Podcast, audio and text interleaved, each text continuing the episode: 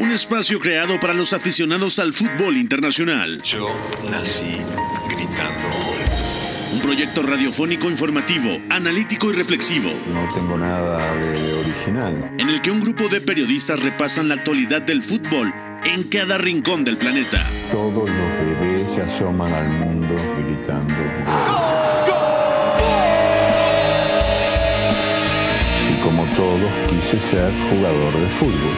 He sido el peor pata de palo que se ha visto en los campitos de mi país. Arranca Catenacho W, la casa del fútbol internacional.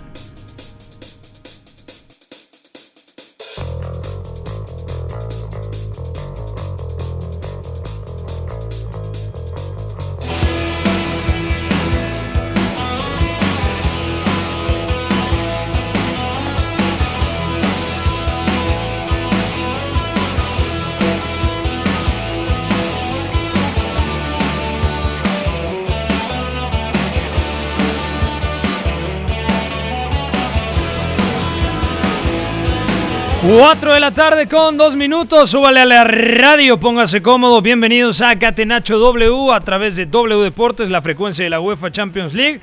Mucho que comentar el día de hoy, noticias con el regreso de Thomas Müller a la selección alemana, Emeric Laporte podrá jugar con la selección española, Christophe Galtier no seguirá al frente del Lille, equipo que parece ganará la liga francesa, suena para el Napoli y para el Olympique Lyon. Hablando del Napoli, lo de Gattuso a la Fiore suena cada día con más fuerza y la Juventus bajo amenaza de suspensión de la Serie A 21-22 si no se baja del barco de la Superliga Europea. También victoria del Napoli 5 a 1 el día de hoy contra el Udinese. Está jugando el Fútbol Club Barcelona, está ganando en Valencia 0 a 2 contra el Levante, golazo de Messi y asistencia, o mejor dicho, preasistencia de Messi. Tocó a Usman Dembélé, Dembélé en diagonal eh, encontró a Pedri y 2 a 0 lo gana hasta el minuto 50. Y por último, el Manchester United cayó en Old Trafford contra el Leicester City, partido flojito, flojito, flojito de los dirigidos por Ole Gunnar Solskjaer. Y el Manchester City se corona campeón, campeón de Inglaterra, campeón de la Premier League, la tercera Premier League, la tercera Premier League de Pep Guardiola 2018, 2019 y ahora 2021. Mucho que platicar. Saludo a George en los controles, a Fo en la producción de este espacio, Beto González al otro lado de la línea telefónica. ¿Cómo estás? ¿Todo bien? Todo bien, Pepe, gracias. Abrazo para ti y para todos los que nos escuchan. Yo estoy mejor que tú, ¿eh? Fíjate que no, ya, sé por qué lo dices y, me lo preguntabas, pero, pero ¿qué hizo el noruego? Bueno, yo te dije que lo de siempre, nada más que con otros nombres. Es que yo no entendía lo que estaba pasando porque justamente llegué al minuto 20 del primer tiempo y dije, bueno, mmm, está jugando Greenwood, vale la pena ver al Manchester United. Si pierde hoy o deja puntos el equipo Red Devil, el Manchester City será campeón, entonces habrá que verlo. Pero la verdad, a mí me pareció un repaso del Leicester City el día de hoy. Es cierto, con cuadro alternativo, con muchas modificaciones, pero creo que lo de hoy del Manchester United, salvo la actuación de Mason Greenwood, que la coronó con una gran anotación, fue bastante flojita, ¿no? Sí, no, y, además es un tema de... Digo, ya, ya lo platicaremos más a fondo, pero si con los titulares habituales tienes problemas eh, tácticos importantes, tienes o sea, un, una bomba de tiempo ahí porque no tienes conceptos bien definidos, uh -huh. pues que te hace pensar que rotando con los chicos, sobre todo considerando que jugó Namad, que jugó jugó más Diallo, jugó Anthony Elanga, que además es un Elanga. gran atacante, un gran atacante de verdad. Juan Mata también, Nemanja Matic en doble pivote al lado de Donny van de Beek. O sea, Tuansebe fue esto. titular, eh, Brandon Williams, lateral eh, diestro, eh, en la izquierda jugó Telles. Bueno, un cuadro muy suplente. Ya profundizaremos en el tema. Pero si te parece, señor Beto González, vamos con algunas noticias destacadas. A ti que te encanta la rumorología, las noticias, el día a día, pues vamos ya a arrancar. Huele a humo. Ya huele a humo, efectivamente. Vamos a arrancar con esto el día de hoy, Catenacho W. Fútbol lo más fácil que hay. Messi se perfila. Lo de azul y blanco. Se la pasa a lo de azul y blanco. Busca el quiebro. Y la meten en el arco. Rompe a su marcador de cara derecha, le pega a Messi. De la persona que arquero que no comió con nosotros ni tomó el nada. ¿Tienes problemas? Llama Leo. Gol, gol, gol, gol. Catenacho W. La casa del fútbol internacional. Más fácil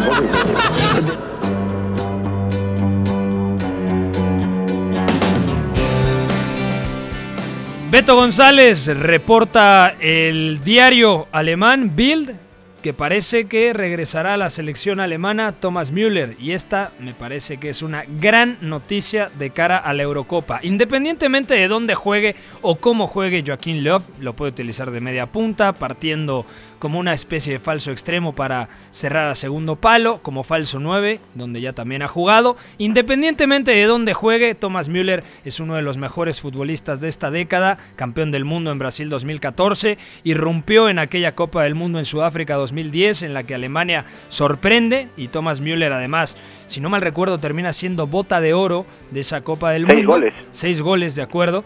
Y pues bueno, Thomas Müller multicampeón con el Bayern en Alemania, también campeón de Champions en 2013, campeón de Champions en 2020, campeón subcampeón de Champions en 2012, aquella que pierden en Múnich contra el Chelsea, una leyenda absoluta y qué bonito será verlo en la próxima Eurocopa Beto González. Totalmente de acuerdo. Y para ponerlo en contexto, 19 de noviembre de 2018, empate a dos goles contra Holanda en el grupo 1 de la Nations League. Fue la última vez que Thomas Müller jugó con selección y es muy curioso porque es la última vez y fue la número 100. O sea, Thomas Müller completó ese día contra Países Bajos las 100 internacionalidades, que no es no, no es un tema menor, estamos hablando de un futbolista que pues, prácticamente debutó con 20 años y Sí, medio de acuerdo. Eh, en marzo de 2010, que es donde termina subiéndose a la Copa del Mundo de, Sudáfrica porque a Mijael Balak le rompen la rodilla cuando jugaba en el Chelsea, entonces no se iba a recuperar hasta hereda su dorsal. Y aquí lo tenemos, ¿no? 100 partidos después, 11 años después prácticamente, y 38 goles más tarde regresa, ¿no? Y, se dice fácil, pero son números, ya no hablemos de, de los títulos, son números de participación en selección, pues legendarios, ¿no? Muchos grandes jugadores no llegan a los 100 siquiera, y Thomas No Müller... llegan a los 50, Beto. Sí, a los 50 llegan, o sea, es, es muy variable, ¿no? Pero hablamos de un jugador que con 20 años ascendió a selección y que ahora con 31 años, atravesando un momento tremendo, gracias a Hans-Dieter Flick, que además puede ser el próximo seleccionador, regresa, ¿no? Es, es un ciclo muy interesante, tremendo, por supuesto, y también nos pone en perspectiva mucho de Joachim Löw, está reconociendo de alguna manera cierto error al no considerarlo, en- sobre todo en 2019, entendiendo que, bueno, sí que el, el, el- trato con Nico Kovac, lo que pasó con, con ese equipo en específico, cómo no encajaba Thomas Müller fue decisivo, pero luego también Joachim Löw, una vez que el Bayern tuvo a Hans-Dieter Flick al frente, pudo haberlo llamado quizá, no lo hizo, espera a confirmar lo que, lo que ya sabemos todos, y se da, ¿no? Entonces, es tremendo esto, y vuelve con 31 años, o sea, realmente Tampoco para el es tipo tan de jugador grande. que es, ¿cómo? Tampoco es tan veterano, o sea, 31 Exacto. años, o sea, me parece una edad para todavía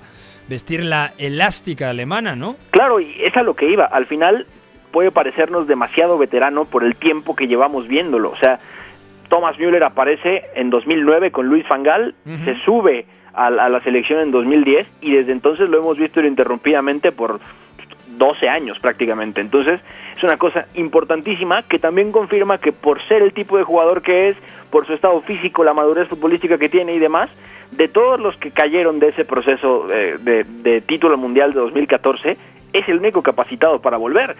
Y, y recordemos que junto a él cayeron Bueno, en su momento... Neuer, ¿Cómo? está Neuer, obviamente. Claro, claro, pero a lo que iba es, de los que cayeron de ese proceso, es el único realmente capacitado para volver, ¿no? Con caer me refiero a, se cayó, por ejemplo, Mats Hummels, ya no regresa Jerome Boateng, eh, evidentemente entonces se retiraron Mertesacker, Lam y demás, y distintos nombres, pero de esos tres futbolistas que hoy siguen siendo protagonistas en Bundesliga, solamente Thomas Müller puede volver, ¿no? Sí, de acuerdo. Cinco goles en Sudáfrica 2010.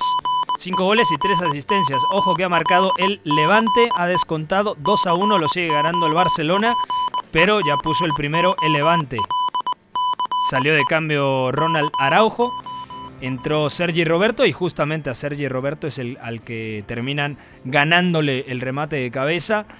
Me parece que pasó a línea de 4 el Barcelona, ahora te lo confirmo, pero bueno, eh, ahí está el partido, ya lo Araujo estaba platicaremos. tocado.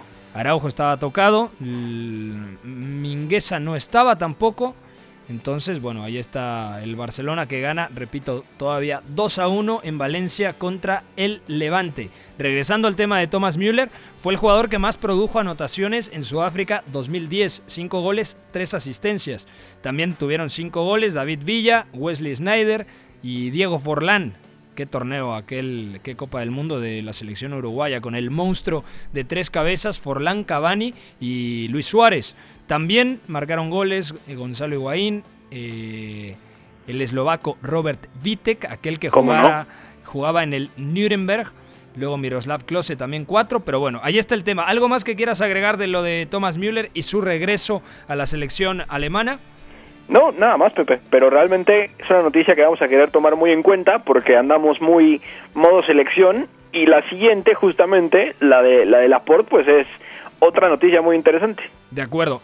Antes de cerrar el tema, o mejor dicho, de cambiar el tema de Thomas Müller, la última eh, alineación que probó Joaquín Love, línea de 5, una especie de 5-3-2, Gundogan, Kimmich y Goretzka en el centro del campo. Sabemos que todavía no estaba al 100% Tony Cross, pero cuando esté el, centrocampista del Real Madrid va a ser titular indiscutible.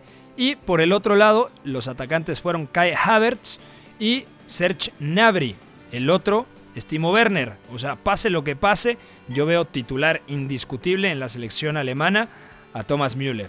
¿No? Más allá del esquema, Sí. más allá de los nombres, si regresa Thomas Müller, como indica el rotativo alemán Bild, yo lo veo indiscutible, Beto. Y porque no hay un, o sea, fuera de Timo Werner, realmente no hay un 9 en el que Joachim Löw vaya a confiar. Por eso en la, en la última fecha FIFA, Serge Gnabry jugó ahí, Timo Werner, más que ser 9, me parece un, un atacante de banda en todo caso. Entonces, sí hay posibilidades, ¿no? Thomas Müller sería incluso lo más cercano a un falso 9. Ojo, eh, Opa. que lo acaba de empatar el Levante, golazo del comandante Morales, 2 a 2, el Barcelona dejando la liga en campo del Levante, en el Ciudad de Valencia. Increíble, golazo por parte del comandante Morales. Eh, seguimos con el tema de las noticias.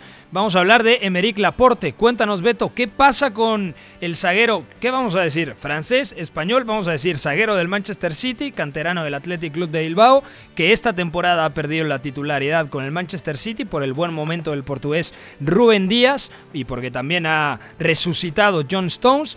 Pero Emeric Laporte yo creo que es una muy buena noticia para, para Luis Enrique, ¿no? Pase lo que pase, sabemos que no está Gerard Piqué más en la selección absoluta. Había la duda de quién acompañaría a Sergio Ramos y yo creo que está cantado, ¿no? Si Laporte está bien, jugará al lado de, de- del capitán del Real Madrid.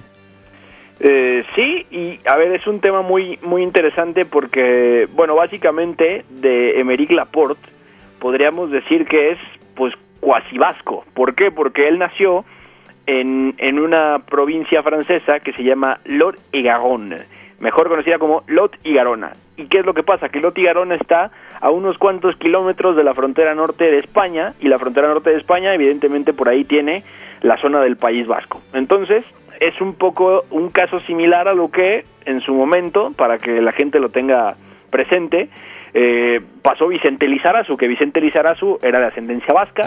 Lizarazu, eh, campeón del mundo en Francia 98, Sí. jugador del Bayern Múnich, para que la gente lo, lo recuerde un poquito. Y le decían el vasco, de hecho, Vicente Lizarazu. Vicente Lizarazu, que justamente eh, tiene ascendencia vasca, y Aymeric Laporte, por ser también, eh, o, o tener de alguna manera ascendencia vasca, pues jugaba en el, en el Athletic, ¿no?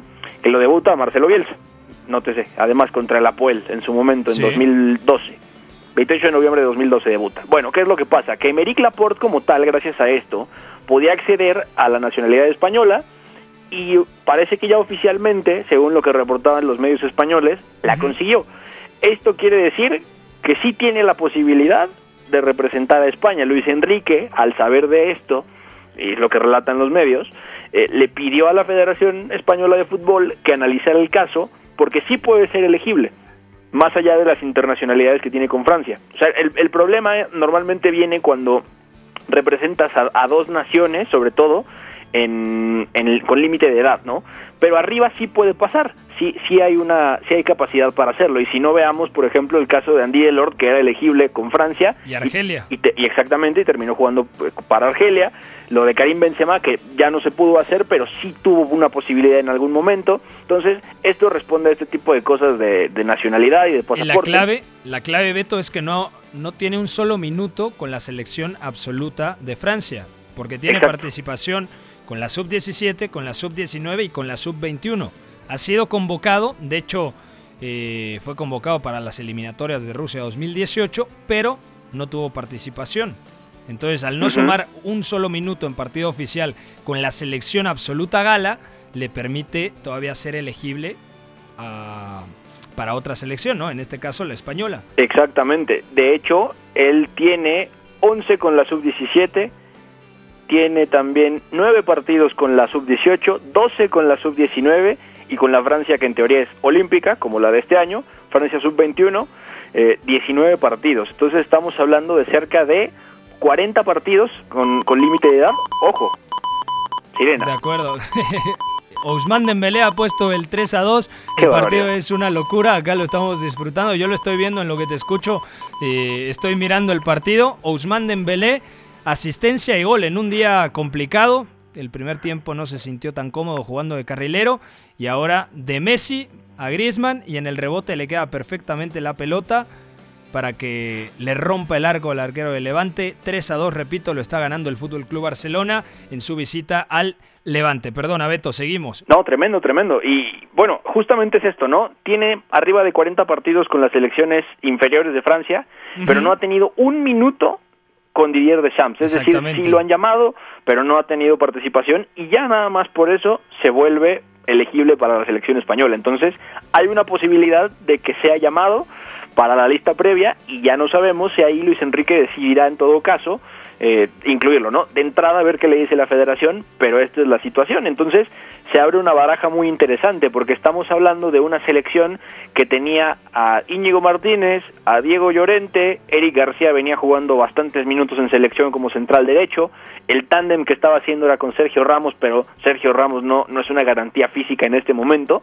Entonces, suena, suena muy muy bien, ¿eh? O sea, al final del día es Y también un, un tema importante es la competencia que tiene. En Francia, el Sí. ti- titulares indiscutibles, hay que recordar que Meric Laporte es zurdo.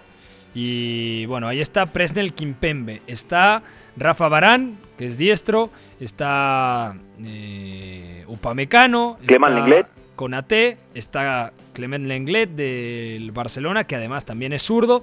Entonces, mm, siempre hablamos de Francia, obviamente Jules Koundé, o sea, por lo menos podría formar seis, eh, seis parejas de centrales, o mejor dicho, tres parejas de centrales, porque tiene seis zagueros titulares de muy buen nivel. Claro, y, y son justamente varios de ellos los que acabarán yendo a la selección olímpica, que Jules Koundé, recordándoles, recordando a la gente, jugó el Europeo Sub-21, la Ajá. fase de grupos, y seguramente ahora que termine la temporada regresará eh, a, a la nómina de- del- del entrenador francés de la selección para disputar lo que queda y ya luego veremos si termina en la lista de la Eurocopa. Pero es eso, son seis centrales distintos que dan para tres parejas muy competitivas y en España es que directamente hay un déficit porque todavía Raúl Albiol llegó a jugar en su momento, recientemente, y ya no regresó. Eh, Íñigo Martínez no es una garantía, Diego Llorente es un drama defensivamente hablando. Eh, Eric García es muy chico, pero es muy bueno, tiene un techo muy alto, pero no creo que se forme jugando tanto así en selección. Necesita más rodaje en club, eso es necesario y en el City lo perdió este año, definitivamente. Y es un recurso táctico muy valioso para, para la selección española, porque directamente, si bien Sergio Ramos jugaba como central zurdo, no tenía ese perfil que luego te sirve para enfrentar muy bien tipos de escenario que tiene España normalmente, como los que le hemos visto en, en Nations League o en las clasificaciones tanto a Eurocopa como a Copa del Mundo, ¿no? Entonces, Claro. un recursazo técnico y Aymeric Laporte en un buen nivel, o sea, de verdad que me da para ser titular en la selección. Eso sí, la competencia directa, cuatro años más chico, es Pau Torres. Es Pau Torres, de acuerdo. De acuerdo. Y Pau Torres para mí también tiene argumentos para estar en la lista final de Luis Enrique. Pau Torres Que que, estará, además seguro. y que además eh, los rumores indican que la final de la UEFA Europa League será contra su futuro equipo, es decir, del. Villarreal pasaría al Manchester United. Una cosa buena por fin. Una cosa buena, de acuerdo. Eh, otra noticia, ¿qué más trae, señor Beto González? Eh, a ver, contamos lo de la Juve, ¿no?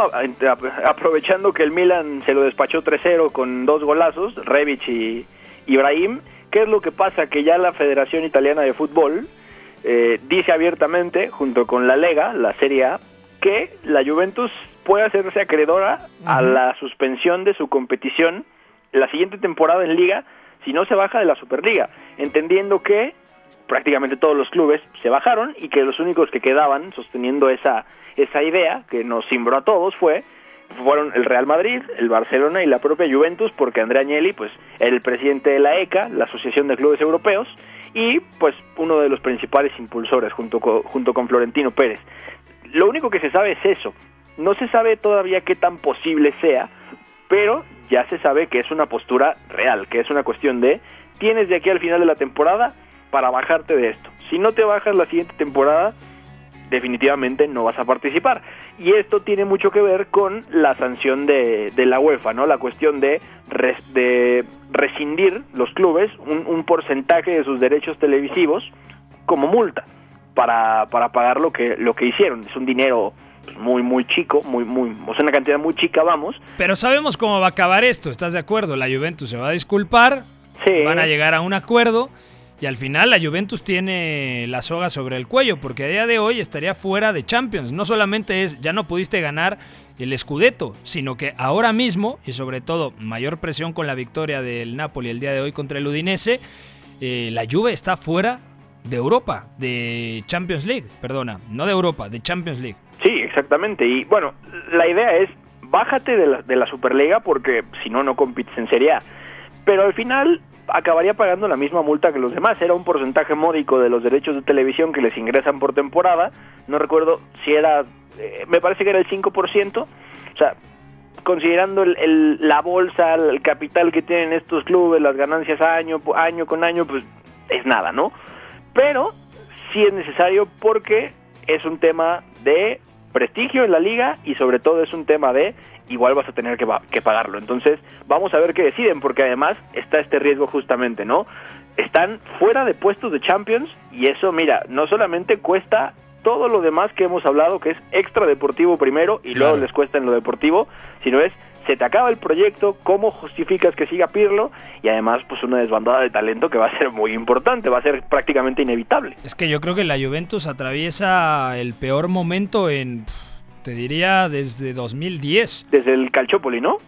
Mm, es que luego también pasó mucho tiempo porque vino la hegemonía del Inter, también aprovechando el descenso de la Juve. Luego en la 10-11 gana la temporada el Milan. Luego viene Antonio Conte, que, que hila tres escudetos. Pero esta Juventus realmente a mí me transmite muy poquito y creo que Andrea Pirlo se adelantaron en el proceso con él. O sea, sabemos todo lo que ha sido como futbolista, campeón del mundo en 2006, uno de los mejores mediocentros, eh, como se le conoce en Italia, el famoso regista, ¿no? El que te reparte el queso en el centro del campo. El arquitecto que le dicen. El arquitecto. eh, pero no estaba listo para poder dirigir a la Juventus desde mi punto de vista. Y no es que seamos oportunistas. En su día teníamos muchas dudas de, ok, vas a pasar de Sarri a Pirlo, es arriesgado. Esta plantilla además no tiene el nivel de otras temporadas. No es la Juventus de del propio Conte, de Massimiliano Allegri, ya con Sarri se veía un bajón y ahora es un centro del campo que la verdad no compite de tú a tú contra el Inter, porque el Inter volteas a ver y dices, ah, está Brozovic, está Eriksen, está Varela, está Gagliardini, está Sensi, está eh, Arturo Vidal, y de repente ves a la Juventus y dices, bueno, Bentancur, un buen jugador, pero que se ha quedado corto. Arthur, bueno, no le puedes pedir que de la noche a la mañana encaje y caiga de pie después de que vino a menos en el Barcelona. Weston McKinney es un muy buen centrocampista, pero muy específico. Está bien, sobre todo de cara al futuro. Pero la Juventus necesita calidad y necesita calidad línea por línea, pero principalmente creo que en el centro del campo. Vamos a ir a una pausa. Al regresar todavía nos queda la noticia de Christophe Galtier, el técnico de Lille. El Lille es líder de la liga francesa y al parecer esto esto generaría un efecto dominó. Si se va Galtier de Lille, llegaría quizá al Napoli y Gennaro Gattuso, a un técnico del Napoli, parece que va a Florencia, a la Fiorentina. Vamos a una pausa, no se despeguen, seguimos aquí en Catenacho W a través de W Deportes. Volvemos.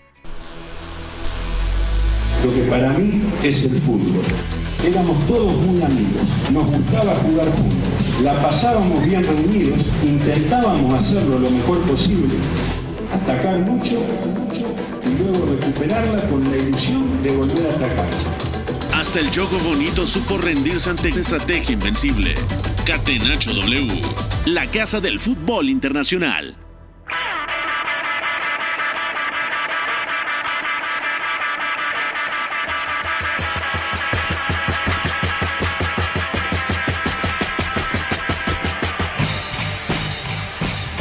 Estamos de vuelta en Catenacho W, son las 4.33 de la tarde, gracias a toda la gente que nos sigue. Para los que se preguntan cómo está el partido del Barcelona contra el Levante, 3 a 2 lo está ganando el equipo Blaugrana.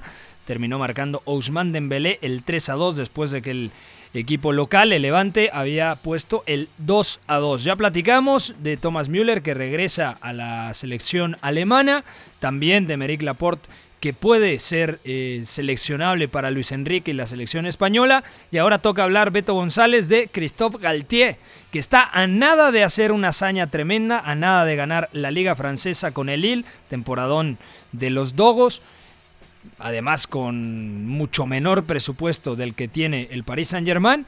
¿Y por qué? ¿Por qué crees que se va Christophe Galtier? ¿Diferencias económicas? Ya no terminó de agradarle el proyecto. Para mí el Lille, pues es un, uno de los equipos a día de hoy más sólidos en la liga francesa, independientemente de que es el candidato número uno a día de hoy a ganar el título. Por proyecto deportivo, porque tiene, entre comillas, buenas finanzas.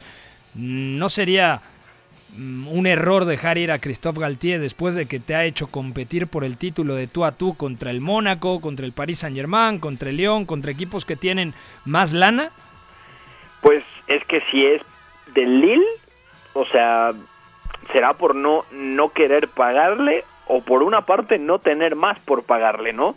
O para pagarle más la siguiente temporada. Es un tema bastante peculiar porque Christophe Galtier está a, tres puntos de hacer campeón a Lille, pero el problema aparentemente es que todas las ofertas que puede tener, por ejemplo, al menos le dan la mitad del sueldo más de lo que cobra ahora. Es decir, la primera, esto lo, lo dice el equipo, es del Niza. El Niza corrió a Patrick Vieira hace, hace unos meses, gracias a nuestro querido Iñaki María, que escribió un texto y lo despidieron. Bueno, el Niza tiene plata, ¿eh? Es que, bueno, la, la farmacéutica, que está también detrás del equipo de, de Fórmula 1, de, del equipo alemán, eh, Ineos, eh, justamente es dueña o es accionista mayoritaria tanto de la escudería en, Fórmula 1 como del propio Niza. Eh, invierte a, inicios de 2019 o a inicios de la temporada 2019 de la mano de Jim Ratcliffe, el club le cuesta 100 millones de euros, que no se compara a lo que va a poder invertir después, y bueno, ahí llega Patrick Vieira, que se lo llevan de las inferiores del City y demás, y, realmente el Niza, el Niza juega muy bien. El problema es, se agota el ciclo, no terminan de, de remodelar la plantilla como querían, teniendo a Dante capitán con 36 años también, hay ciertas complicaciones por ahí, pero tiene no, plata. Fonté, ¿no? También. ¿Cómo? Fonté. Eh, no, el, el Niza. Ah, el Niza, claro. Sí, sí, sí, el Niza. Tenía Dante, Está, hay gente interesante como Pierre Lismelou, como Amin Guiri, eh, Alexis Claude Maurice, eh, en fin, no Casper Dolber juega ahí también. O sea, es un equipo muy interesante que tiene plata y puede pagarle. Sí, pero esta temporada el Nice está noveno. O sea, tampoco es... Tras el despido de Patrick Vieira, justamente. Exactamente. Y de Ahora plantilla tampoco va sobrado. Ahí está, por ejemplo, Morgan Schneiderlin. ¿Te acuerdas de Schneiderlin? Morgan Schneiderlin, eh, Youssef Fatal, Jean-Claire Todibo está ahí. Ronnie López. Está cedido.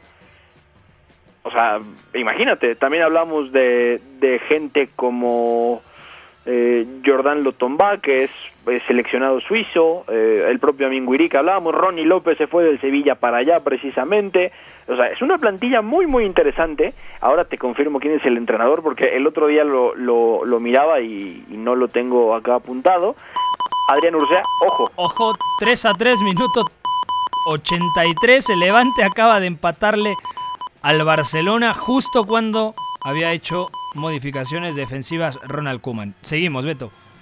Sí, se fue Usman Dembélé y mira, 3-3. Eh, sí, justamente, eh, Adrián Ursea es el, es el encargado ahora, pero justamente lo que quiere el Niza es llevar el proyecto a otro nivel, ¿no? Christophe Galtier está ahí en la agenda, el Olympique Lyon también lo quiere, por si Rudy García no va a continuar, que por ahí puede haber alguna diferencia, pero el equipo también dice que, aparte del Lyon, ah, o el Lyon, y aquí puede haber otro efecto dominó bastante interesante, además de Galtier, tiene sondeado a Marcelo Gallardo para la próxima temporada y Patrick Vieira, curiosamente. Y en la tercera opción, dado lo complicado que puede ser porque ya tiene casi todo amarrado con el Shakhtar, era Roberto de Servi. Entonces, existe esta posibilidad del, del del Niza que le pagaría el doble y evidentemente del Napoli, considerando que Gennaro Gattuso no va a seguir porque la relación con Aurelio de Laurentiis pues ya es ya, ya no sirve, ya está tocada y no va a arreglarse, por eso suena la Fiorentina. Es que a mí me sabe muy mal que después de, de aspirar al título, no sabemos si lo consiga o no, está prácticamente a tres puntos, o sea, si saca cuatro puntos de, en los últimos dos partidos, depende de sí mismo para ser campeón por el empate del Paris Saint Germain en campo del Rennes. Pero si al final termina levantando el título y no puede jugar la próxima temporada Champions, yo creo que sería un golpe bastante duro. A mí me encantaría que se quedara en el Lille y si no se queda en el Lille, ojalá vaya a un proyecto en donde tenga los recursos, tenga la materia prima para poder aspirar a hacer algo grande, porque Galtier desde la época del San Etienne es un muy buen estratega. Sí. Ahora tiene la gran oportunidad de ganar eh, el título de la Liga Francesa con el Lille y si no se queda en Lille, ojalá vaya, te diría al Nápoles o al Lyon. Pero ir al Niza únicamente porque tienen la chequera abierta, mm, no me encantaría. Yo creo que en el Nápoles creo que podría ser un buen sustituto para Gennaro Gattuso. Eso sí, y eso habrá que considerarlo bastante bien, es dónde o qué equipos realmente pueden jugar como él ha hecho jugar a este Lille. Porque es que nosotros, el Napoli se adapta bien, sobre todo con el 4-2-3... eh, perdón, 4-2-3-1. ya me estaba ahogando. 4-2-3-1. Creo que encajaría bien. sí, de acuerdo, pero también veamos las plantillas, ¿no? Porque son equipos, o sea, sí pueden adaptarse, pero han jugado bastante distinto en el último tiempo. Eh, quizá el Napoli con Carlo Ancelotti era eh, más equilibrado, porque Ancelotti no es ni, ni demasiado posicional ni demasiado reactivo, o sea, fluctúa muy bien. Gattuso sí es mm, un entrenador más posicional, Mauricio Sarri, bueno, lo, lo tenemos perfectamente bien mapeado, o sea, sería bastante interesante. El choque en el Niza lo mismo, porque vienen de practicar pues prácticamente juego de posición con Patrick Vieira, es, es, es un, es un vuelco completamente radical. Pero el Lille es un equipo que se siente mucho más cómodo verticalizando los ataques. por sus recursos. Y también aquí hay una duda interesante es ver qué repertorio táctico tiene Christophe Galtier para cualquiera de estos equipos, porque el Lille tiene los recursos que tiene, es un equipo que directamente no, no tiene una columna vertebral como para dominar con balón, y es justamente lo, lo que hemos visto en esta liga, que es donde está sosteniéndose pues prácticamente el título de liga que va a obtener, y justamente es donde más se le ha complicado. Cuando los rivales se le, se le, se le encierran, entonces es muy predecible y justamente este Lille lo que tiene es te golpea primero en el marcador 1-0 y entonces te maneja el partido sin balón, ¿no? Entonces, Christophe Galtier el San Etienne también tenía menos recursos, era un equipo mucho más reactivo, más pragmático. Ahora, con más recursos, ¿qué, otro catálogo táctico tendrá, no? Eso también habrá que verlo, porque no, no lo hemos visto teniendo un equipo que desborde calidad, realmente. De acuerdo. Hasta aquí dejamos el tema de las noticias del día. Mm, Habrá que darle continuidad a esta nota de Christophe Galtier. Repito, me parece sorprendente que Lille deje ir al técnico que los está eh, que les está dando la posibilidad de competir por el título. Ojo que se viene el Barcelona, cuidado. Estuvo a nada de marcar Lionel Messi, no. Bueno, eh, vamos ahora. ¿Con qué abrimos? Con el Napoli, ¿no? Vamos con el Napoli que ganó 5 a 1 al Udinese. Y también anotó Irving el Chucky Lozano, un décimo gol en la temporada para el canterano de Pachuca. Serie A. Milinkovic dentro a cercare immobile col destro battuto Bizzarri la ribalta la Lazio Catenacho W. in vantaggio Bien cerquita de la casa. Ahí se viene Insigne. Gol, gol, gol, gol. Lo Lozano. Eh, Muso debió darse cuenta que hace la vida, acá también estuvo poco atento de Paul, ¿no? Pero ahora realmente se la ingenia. Termina ganando 5 a 1 el Napoli cuando peor lo pasaba el equipo de Gennaro Gattuso. Vinieron rápidamente dos anotaciones.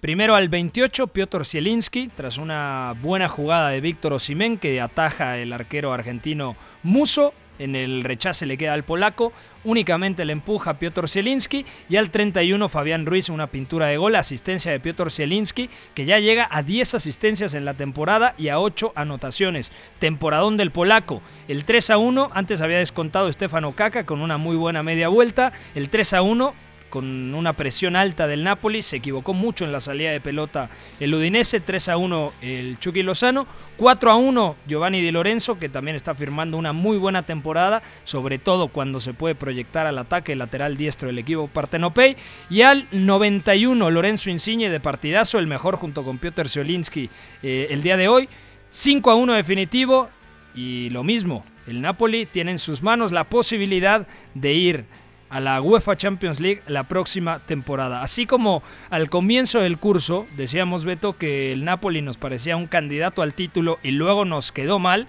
Hoy en día podemos decir que está cerrando bastante bien el equipo de Gennaro Gattuso y si termina clasificando a puestos eh, de Champions y termina la temporada dentro de los cuatro primeros, yo creo que habrá sido un buen trabajo porque a día de, eh, a día de hoy hay que reconocer que es el, eh, era el objetivo principal de Gatuso y de la escuadra napolitana al comenzar la temporada.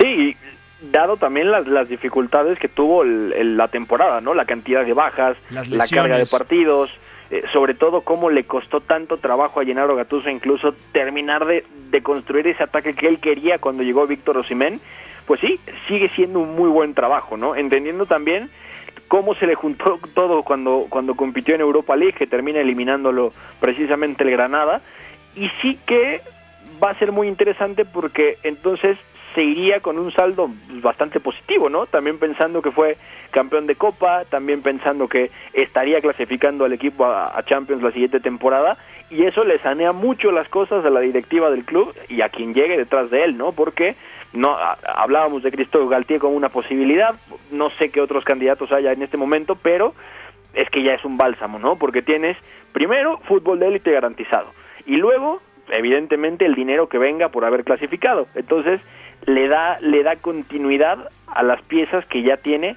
y bueno, eso eso a Aurelio de Laurentiis viendo la lana que hay y demás, sin duda le, le significa un bálsamo.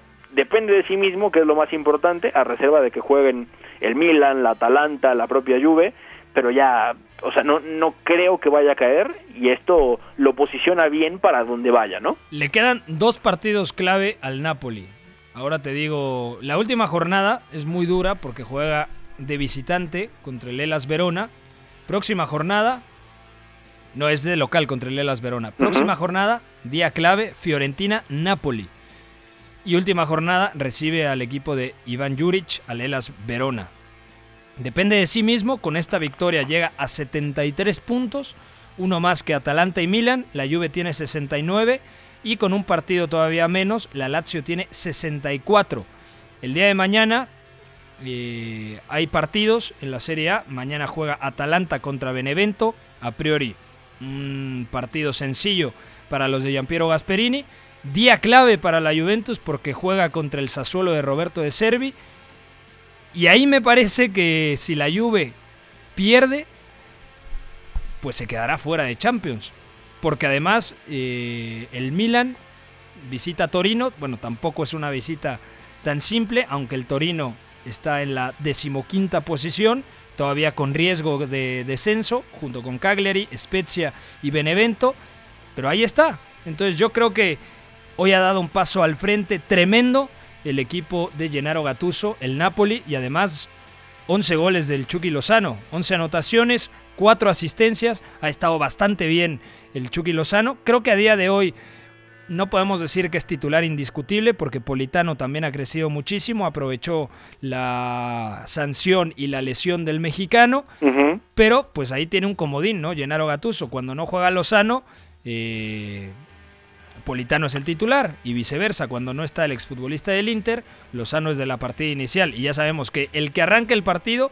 al 75 es sustituido. Oye Pepe, y hay un dato que, ahora lo veía en, Opta, Opta Paolo, que es la, versión italiana de, de Opta, eh, y el Napoli con el 5-1 de hoy al, al Udinese se convierte solo en el segundo equipo italiano en la temporada que entre todas sus competencias logra los 100 goles. Sí. Abajo del Atalanta, con 104. También habla muy bien de Gennaro Gattuso, sobre todo gestionando lo que hablábamos, ¿no?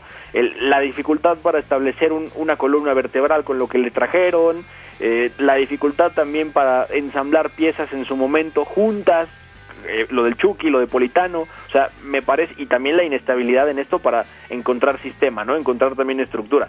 100 goles para tener todas esas dificultades, mira, me parece tremendo. No, y yo creo que ha venido de menos a más también defensivamente, ha mejorado el Napoli, y eso está clarísimo. Todos los errores que se produjeron a lo largo de temporada, o sea, ¿cuántos puntos no dejó el Napoli por errores o de Rahmani o de Maximovic, incluso de Manolás. También se perdió varios partidos Koulibaly, que es indiscutible el senegalés en el centro de la saga. Entonces, el regreso de Víctor Osimén, que a día de hoy está aportando muchísimo, hoy más allá de que no anota, termina siendo indirectamente fundamental para abrir el marcador. El otro día doblete, como le dicen en Italia, la dupieta, más una asistencia, precisamente al Chucky Lozano.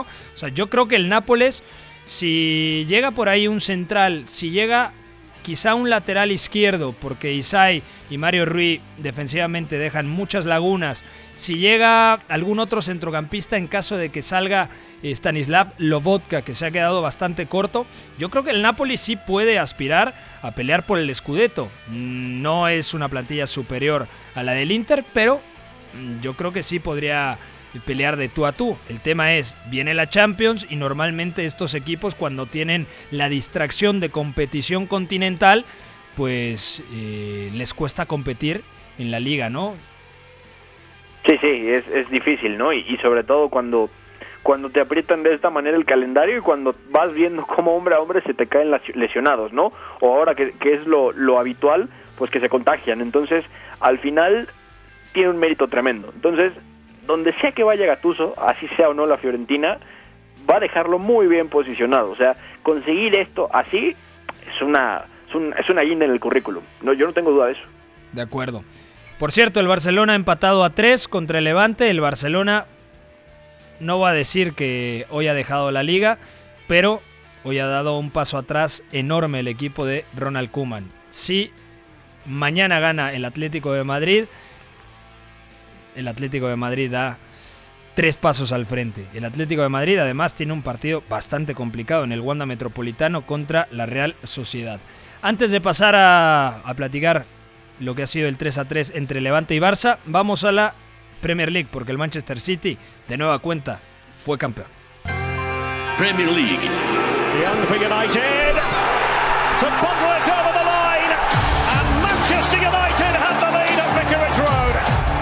Catenacho W. Dat is hij niet. Is er bezetting voor de goal? Die is er wel degelijk. En het is een schitterende goal van Luke Thomas. 0-1 in de tiende minuut. En de verdediging van Manchester United wordt eigenlijk vrij gemakkelijk uiteengetrokken. Cayó el Manchester United en Old Trafford contra el Leicester, victoria importante para el Leicester porque prácticamente se asegura su, su lugar en la próxima edición de la Liga de Campeones de Europa. Mala noticia para el Liverpool, mala noticia para el West Ham, para el Everton, pero el Leicester un paso al frente después de la victoria 2 a 1 el día de hoy en Old Trafford. Y también sonríe Pep Guardiola, tercera Premier en la carrera de Pep Guardiola 2018, 2019 y 2021. Y escribió un tuit que decía algo así como que me parecía que era elemental ganar esta Premier League, no solamente porque es ganarla, es recuperarla después de que la temporada pasada el Liverpool hizo 99 puntos. Y creo que de cara a la siguiente temporada la Premier League pinta preciosa, porque el Chelsea con Tuchel va a competir, creo yo. El Liverpool de Jürgen Klopp va a resurgir. Creo que el Manchester United ya está obligado, ahora sí, por fin Beto, a competir de tú a tú hasta la última jornada el título de Premier. Y ahí está el Manchester City. El Arsenal, sin distracción de UEFA Europa League o de Champions, tiene que dar un paso al frente. Lo mismo el Tottenham. Vamos a ver el Leicester cómo compensa jugar UEFA Champions League. Y además, eh, no descuidar su nivel en la Premier. Creo que la siguiente temporada nos espera un nivelazo en la liga inglesa. Vamos a tener a Sergio Busquets. Ahí, a ver si lo podemos escuchar. Sergio Busquets. No ha podido ser, hemos pagado caro los errores y, nada, no hemos hecho un buen segundo tiempo. Sergio, ¿cómo se pueden explicar esos errores o falta de intensidad por momentos con lo mucho que había en juego? No sé si hablar en pasado o todavía ves alguna opción en presente. Bueno, eh, opciones pocas, dependerá de lo que hagan los demás rivales, pero ya quedan muy, pocos puntos, muy pocos partidos. Así que pocas, eh, poca explicación también. Ha sido culpa nuestra, errores nuestros. Eh, a veces de colocación, de concentración, de precisión, demasiados, no solo en este partido, sino en líneas generales, nos hacen goles muy fáciles. Eh, sí que es verdad que estuvimos en un tramo que, estábamos muy bien, que estábamos con esa chispita que, que quizás no, no, se está viendo en estos últimos partidos y recortamos muchos puntos, pero en los últimos partidos no fue así. Eh, no fue así contra Atlético, contra Granada y, y bueno, pues aquí tampoco y nos hemos dejado, como tú dices, muchos puntos para poder luchar por la liga. Podemos decir que hoy aquí en este Ciudad de Valencia os dejáis estos dos puntos y el título de liga, el poder seguir luchando por él. No, matemáticamente no, pero yo creo que tampoco ha sido este partido, como he explicado antes, ha sido quizás en bastante parte de la temporada. Eh, lo he explicado en la pregunta anterior. Hmm. Suerte, gracias Sergio. Bueno, eh, ahí está Sergio Busquets, prácticamente se deja la Liga del Barcelona, depende del Atlético de Madrid y del Real Madrid. El Atlético lo tiene más que nunca en sus manos y más porque el Barcelona ha empatado los últimos dos partidos. Situación complicada, ¿no, Beto? Para el Barcelona, mm, por todo lo que se le viene, por toda la presión, es cierto, ganó la Copa del Rey, pero empate sin goles contra el Atlético de Madrid. Había dejado puntos también hace poco en el Camp Nou contra el Granada, derrota muy dolorosa contra el Granada. En la segunda parte, partido infame por parte del Barcelona aquel día contra el Granada y ahora de nueva cuenta, segundo tiempo muy flojito del Barça y empate a 3 puntos contra el Levante. Con esto el Barça llega a 76 puntos, el Atlético tiene 77. Si llega, si consigue la victoria mañana, el Atlético de Madrid llegaría a 80 unidades, es decir, le sacaría 4 puntos con 6 por disputarse y el Real Madrid que juega precisamente en campo del Granada. Si deja puntos el Real Madrid también, bueno, es que el Atlético lo tiene, lo tiene en sus manos, Beto. Sí, lo tiene en sus manos y vamos a ver qué le queda en el tanque al equipo del Cholo, ¿no? Porque después de, lo que jugó en el Camp Nou contra el Barcelona, aún con la lesión de Thomas Lemar, pues sí hay motivos para pensar que puede tener un cierre bastante interesante, ¿no?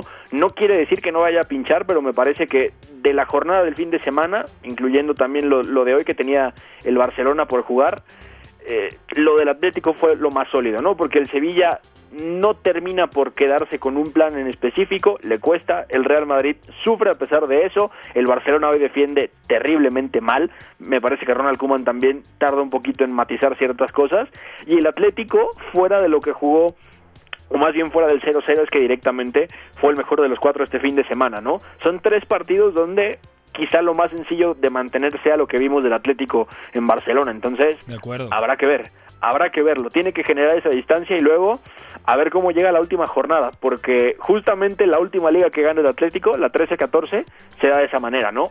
Sobre la hora. Entonces, un poquito de épica también no, no viene mal. De acuerdo. Ya nos vamos, Beto. Mañana mucha liga italiana, también mucha liga española. No hay Champions martes y miércoles, pero aún así tenemos muchísimo que comentar aquí en Catenacho W. Gracias a toda la gente que siempre se reporta con nosotros, la gente que nos escucha. Gracias a George en los controles, a Fo en la producción de este espacio. Mañana en punto de las 4 de la tarde, más, más del fútbol internacional aquí en la frecuencia de la Champions W Deportes 7:30 de AM. No lo olviden. El Barcelona igualó a tres goles contra el Levante y el Manchester City por la derrota del Manchester United en Old Trafford contra el Leicester es campeón de nueva cuenta de la Premier League. Soy Pepe del Bosque, nos escuchamos mañana, pasen un gran día. Bye bye. Hay una relación entre la práctica del cuerpo que se expresa en las manos y el cerebro. Pero el fútbol ha suprimido esto. De modo que se trata fascinantemente de un ejercicio que nos devuelve en el tiempo a lo que fuimos en el origen, pero también una vez que nos aficionamos a este juego, nos regresa a la infancia, al niño que fuimos. Gracias por sintonizar Catenacho W. Entonces el fútbol es en ese sentido una maquinaria para regresar en el tiempo en un doble sentido. Por W Deportes, la frecuencia del fútbol internacional.